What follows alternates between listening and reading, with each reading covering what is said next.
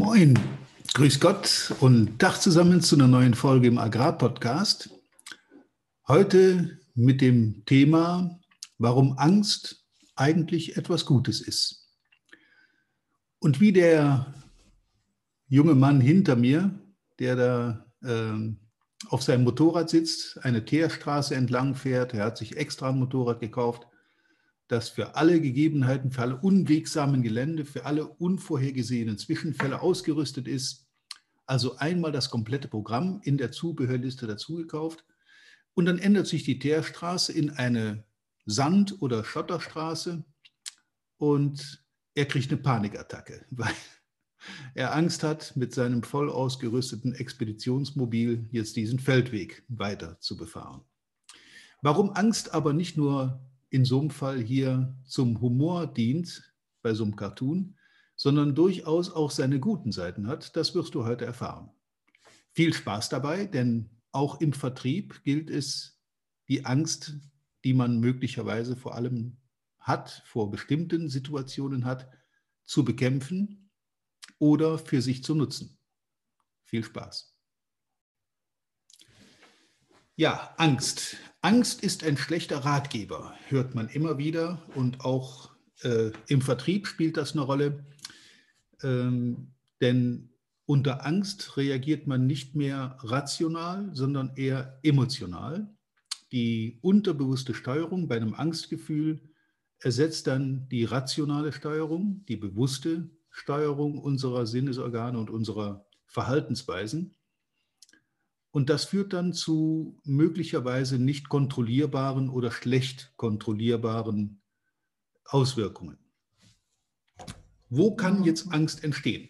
Also wenn ich das auf den Vertrieb zurückbringe, oder nee, wir bleiben erstmal bei den normalen Ängsten, die man so haben kann, sei es dann Höhenangst, Flugangst, äh, Angst vor Spinnen, Angst vor engen Räumen etc., was viele mit Sicherheit kennen und der ein oder andere auch bei sich feststellt, es gibt äh, nach Erhebungen drei Millionen Deutsche, die an Flugangst leiden und 15 Prozent, nee, stimmt nicht, drei Millionen Menschen haben Höhenangst. 15 Prozent der Deutschen, das sind also fast 10 Millionen, leiden unter Flugangst. Das ist eine sehr hohe Zahl, 15 Prozent. Und etwa jeder elfte Erwachsene, also etwas weniger als 10 Prozent, hat mindestens einmal im Leben eine Panikattacke.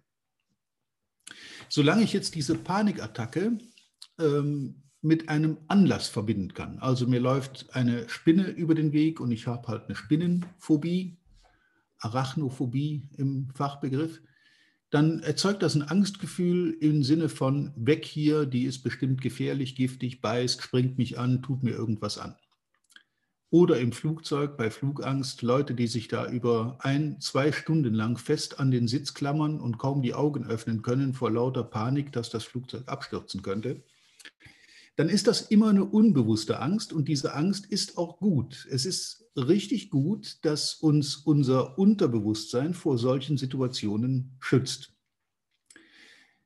Das ist in Urzeiten entstanden. Wenn ich also irgendwo im Dschungel herumlaufe, mir läuft eine giftige Spinne über den Weg oder eine Schlange oder ich bin in einer großen Höhe, dann signalisiert das Unterbewusstsein, dass das eine gefährliche Situation ist und dann gehen wir auf das, auf das Urzeithirn zurück und dann geht es um Kampf oder Flucht.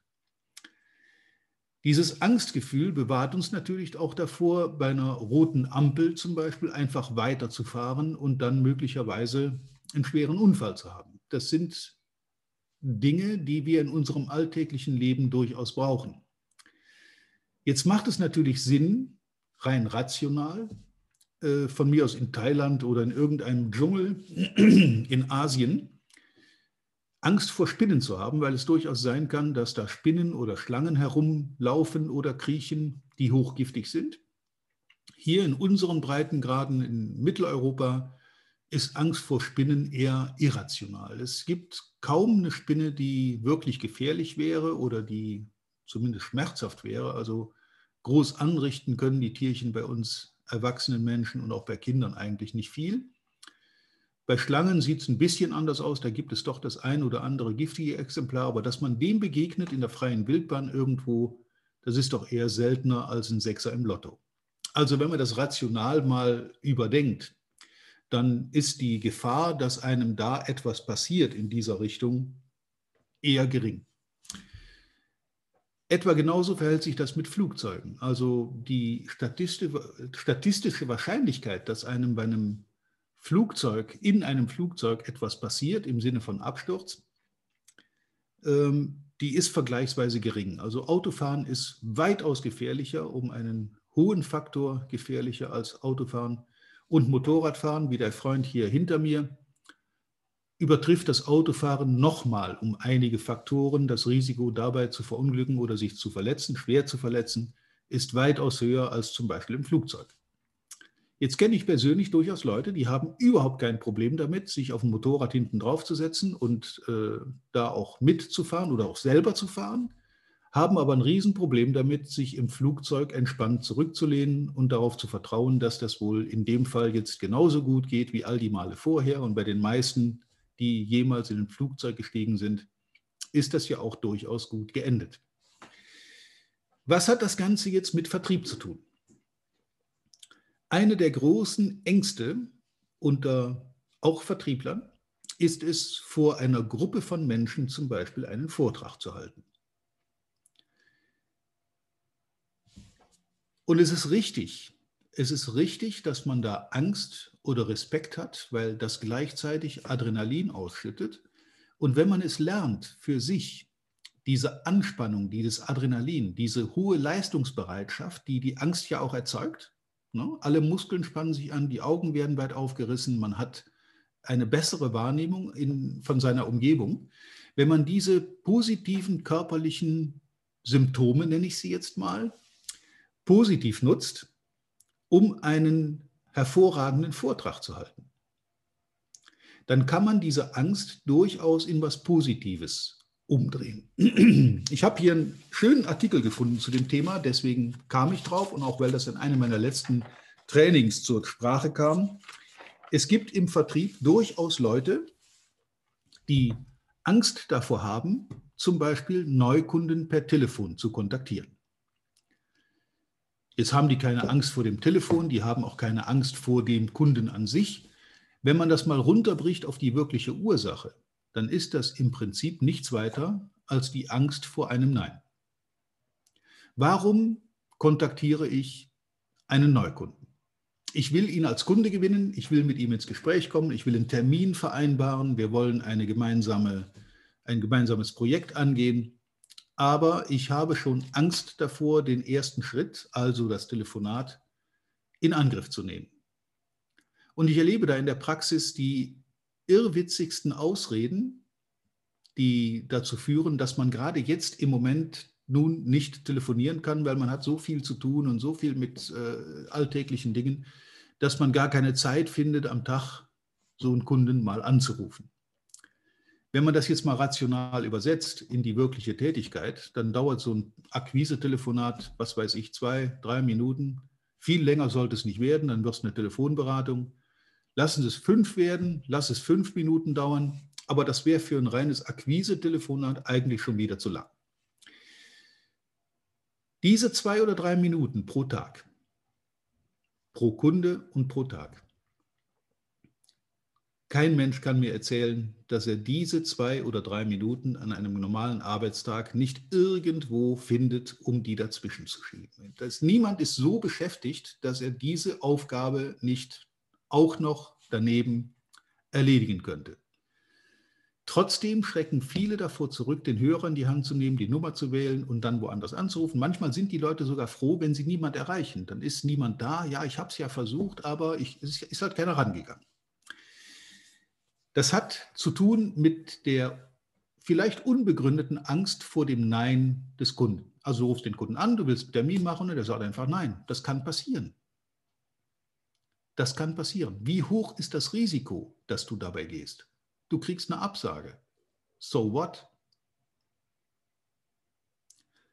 Ungeübte Telefonisten schaffen es bei 10 Prozent, trotz ihrer Angst einen Termin zu vereinbaren. Geübtere schaffen vielleicht 30 Prozent in diesem ersten Telefonat einen Termin zu vereinbaren. und die Halbprofis und Profis, die liegen bei 50 plus x Prozent aller Telefonate, die dann zu einem Termin führen. Wenn ich aber jetzt weiß, dass ich nur 10 Prozent Chance auf einen Termin habe, dann weiß ich, dass ich 90 Prozent Chance auf eine Absage habe. Und das ist in meinem Unterbewusstsein gespeichert. Das Unterbewusstsein erwartet unwillkürlich eine Absage bei diesem potenziellen Kunden und stellt sich darauf ein, einen Misserfolg zu haben. Und das mag jetzt esoterisch klingen, aber es ist tatsächlich so, euer Unterbewusstsein blockiert dann die Aktion am Telefon. Es ist eine unterbewusste Blockade, die uns davon abhält, einfach rational einen Hörer in die Hand zu nehmen, das Telefon zu nehmen, eine Nummer zu wählen und mit der Person, die sich da meldet, ein Gespräch zu führen, um einen Termin zu vereinbaren. Ich will ja noch nicht mal was verkaufen, sondern ich will nur mit ihm an den Tisch kommen oder ans Video heutzutage. Wir können ja heute auch per Video Kundenakquise betreiben. Angst vor dem Nein. Vielleicht eine kleine Story zu dem Thema aus meiner Kindheit. Ich habe als Kind einen Sprachfehler gehabt. Ich habe gestottert, und habe das mit Glück oder vielleicht auch durch eine glückliche Fügung für mich selber, für mich alleine bekämpft. Ich habe keine Therapien gemacht, ich habe dann unglaublich viele Bücher gelesen, ich habe mir einen Wortschatz angeeignet, ich habe immer wieder irgendwelche, es können auch ganz normale, banale Romane sein, das muss nicht jedes Mal ein Fachbuch sein, viel lesen. Viel Lesen steigert den Wortschatz. Der Wortschatz erleichtert das Telefonat mit Kunden. Man hat einen großen Wortschatz, man kann auf viele Dinge relativ gut antworten, man hat Fachwissen, man kann mitreden.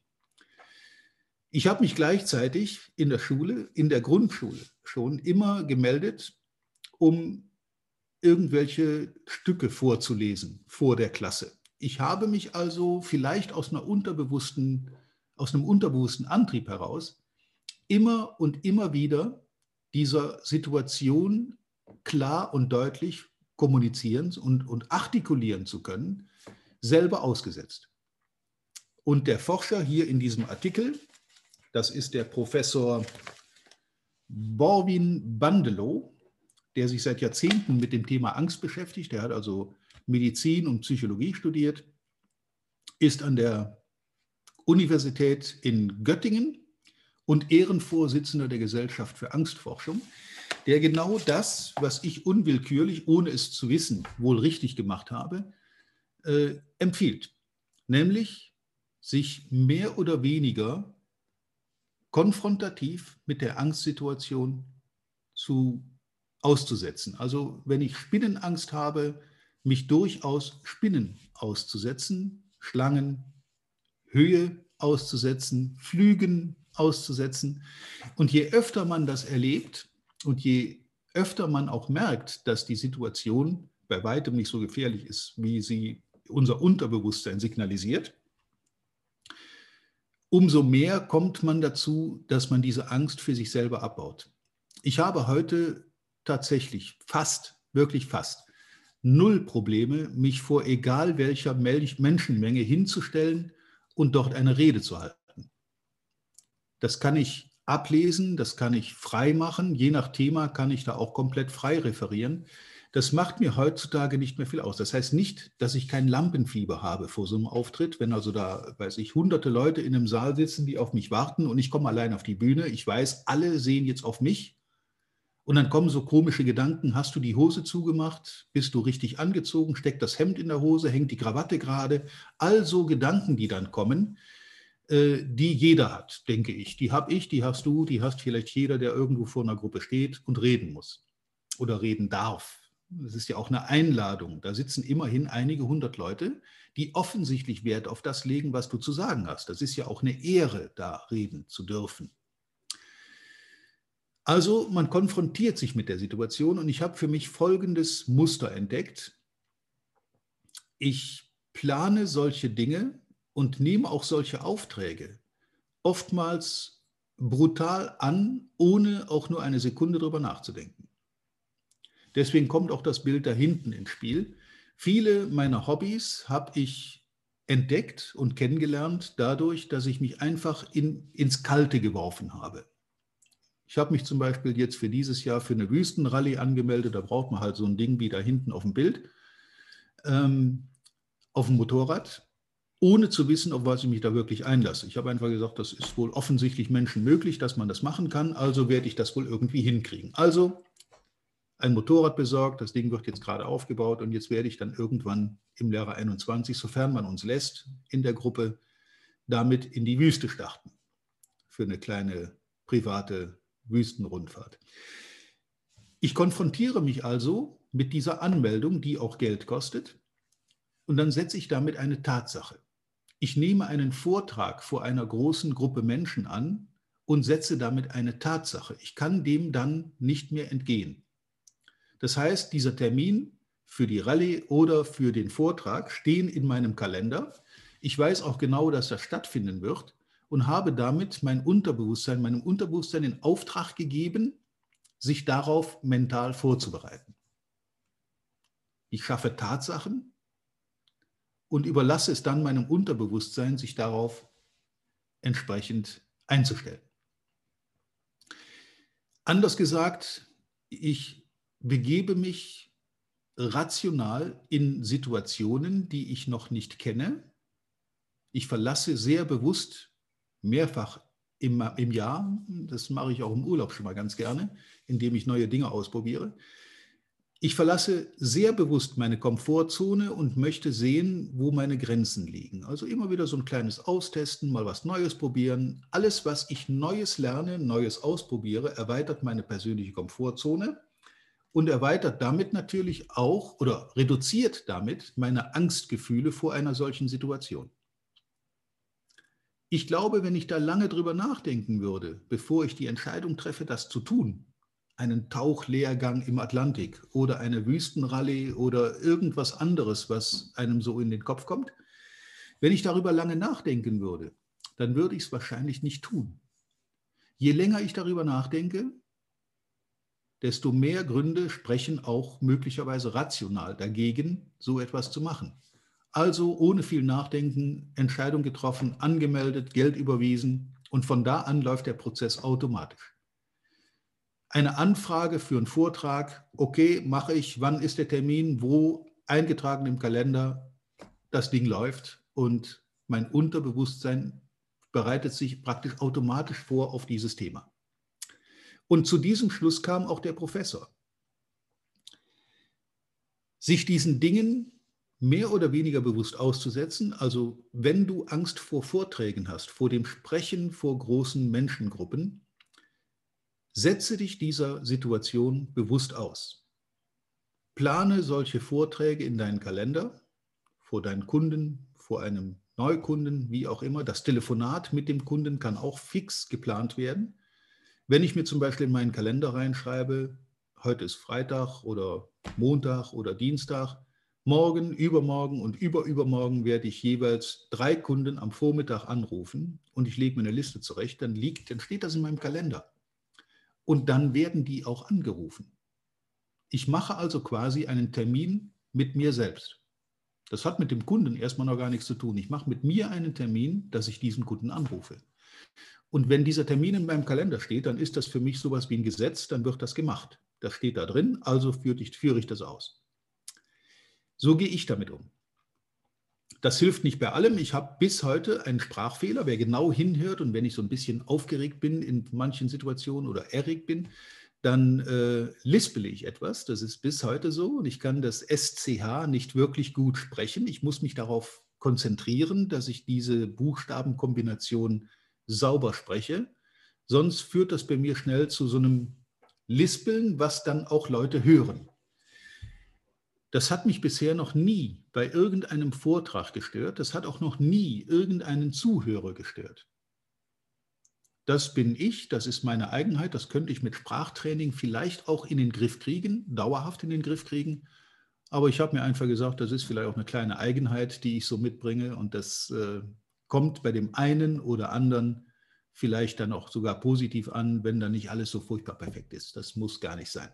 Deshalb lebe und kultiviere ich meinen Sprachfehler und den nehme ich halt mit. Das ist jetzt so. Konfrontation mit Ängsten. Also rational sich selber dazu zwingen, ja, ich habe zwingen gesagt, sich selber der Situation aussetzen oder auch von guten Bekannten, Freunden, Familie aussetzen lassen und das dann durchleben. Und je häufiger ich das tue und je häufiger mein Unterbewusstsein feststellt, dass da kein Grund, kein rationaler Grund für übergroße Angst ist, umso mehr lässt diese unbewusste Angst, die einen blockieren kann. Die kann einen wirklich über Tage, Wochen, Monate blockieren, auch bei der Kundenakquise, dass man es kaum noch wagt, einen Hörer in die Hand zu nehmen. Und wenn das passiert, dann muss da was unternommen werden. Dann muss diese diffuse Angst vor dem Telefon bekämpft und besiegt werden. Das kann jeder für sich, da kann man auch Hilfe für bekommen. Ähm, es gibt Angstforscher, es gibt äh, Leute, die sich professionell mit sowas auseinandersetzen. Ich bin da eher für die Holzhammer-Methode. Ich setze mich der Situation aus und werde das dann irgendwie zurechtbiegen. Vielleicht ist das auch ein Tipp für dich, wenn du eher so ein, jemand bist, der, der sich da äh, spontan auch mit solchen Dingen konfrontiert, dann mach das. Je öfter du das machst, desto geringer wird die Angst, desto normaler, desto souveräner bist du in der Situation. Ja, was hat das jetzt mit Vertrieb zu tun? Wir haben über Telefonakquise gesprochen, wir haben über Vorträge vor Kunden gesprochen, wir haben über Termine mit Großkunden zum Beispiel gesprochen, wo es um eine harte, wo es um eine wichtige Verhandlung geht, sozusagen um alles oder nichts, vor der man durchaus Lampenfieber haben darf, vor der man durchaus Respekt haben darf. Das ist positiv, weil das Adrenalin ausschüttet und mit Adrenalinausschüttung ist der Körper in Hochform. Das Hirn, der Körper, alles funktioniert in großer Spannung und funktioniert hervorragend. Anders ist das bei einem reinen Angstgefühl. Wenn du Angst hast vor einer Situation, dann kann dich das blockieren. Du kannst praktisch nur noch entscheiden zwischen Angriff oder Flucht. Das macht dein Unterbewusstsein für dich und meistens wird dann wohl eher die Flucht gewählt. Du kannst aber in einer professionellen Umgebung aus einem wichtigen Kundentermin nicht einfach schreiend rauslaufen. Also wirst du dich der Situation stellen, mit großem Respekt natürlich, mit einer guten Vorbereitung, mit Lampenfieber gerne, mit viel Adrenalin, aber du wirst die Situation durchstehen. Und je öfter du das selber für dich klar entschließt, das ist dein Entschluss, deine eigene Entscheidung, das zu tun, desto leichter wird es dir auf Dauer fallen. Ja, das soll es eigentlich schon gewesen sein zur Angst. Im Prinzip kannst du jede Angststörung, sofern sie einen sachlichen Hintergrund hat, also eine Spinne, eine Schlange, eine Höhe, ein Flugzeug, relativ leicht bekämpfen. Schwieriger und ich glaube, da sollte man tatsächlich auch auf professionelle Hilfe zurückgreifen, ist es, wenn du unbegründete Panikattacken kriegst. Auch das gibt es. Ich habe es eben gelesen. Jeder elfte Mensch, jeder elfte erwachsene Mensch erleidet mindestens einmal im Jahr eine Panikattacke und häufig ist nicht mal feststellbar, wodurch diese Panik ausgelöst wurde oder was die, der Grund dafür war. Ist, man kann es nicht begründen, man hat einfach dieses Angstgefühl, der Körper reagiert entsprechend. Da muss dann, denke ich, durchaus ein Profi ran, wenn das häufiger passiert oder überhaupt passiert, dass man da mal mit einem Profi Rücksprache nimmt, wie zum Beispiel dem Professor hier in Göttingen, der auch gleichzeitig Ehrenvorsitzender der Gesellschaft für Angstforschung ist, also wirklich ein, eine Koryphäe auf dem Gebiet und da gibt es mit Sicherheit Hilfe, nicht nur bei ihm, sondern auch bei seinen Kollegen, wo man sich da melden kann. Angstforschung kann man googeln und da findet man sicher auch professionelle Hilfe. Bei allen anderen Dingen, die also durchaus zuordnenbar sind, kann man sich durchaus selber helfen, insofern, dass man sich rational mit der Sache auseinandersetzt und sich dann aus dieser Rationalität heraus der Sache stellt. Angst vor Vorträgen, mach so viel du kannst. Angst vor dem Telefonat mit Neukunden, mach es so oft wie du kannst, so oft wie es geht. Und du wirst sehen, es wird eine Routine, es wird eine sehr einfache Sache, du wirst das souverän meistern. Nimm dir Hilfsmittel zur Hand, einen Telefonleitfaden, wenn es dir hilft, äh, ein paar Formulierungen notieren, bis die dann wirklich so sitzen, dass man sie immer nutzen kann. Und du wirst sehen, dass dir das in Zukunft viel, viel leichter fällt. Das soll es für heute gewesen sein. Ich wünsche dir für alles, was du anfängst, wenig Angst. Dadurch viel Erfolg, Viel Spaß dabei beim Bekämpfen deiner eigenen Ängste und natürlich wie immer reiche Ernte. Bis zum nächsten Mal.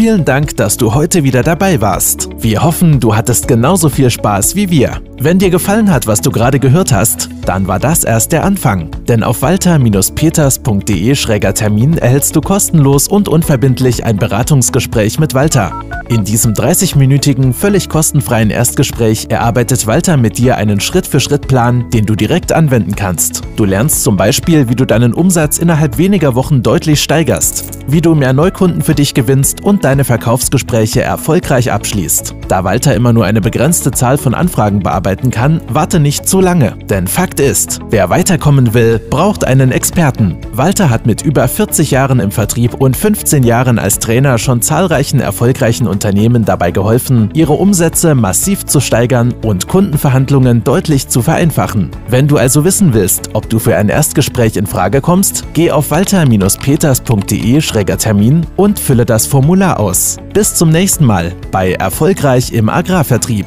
der Agrarpodcast. Wir wünschen dir reiche Ernte.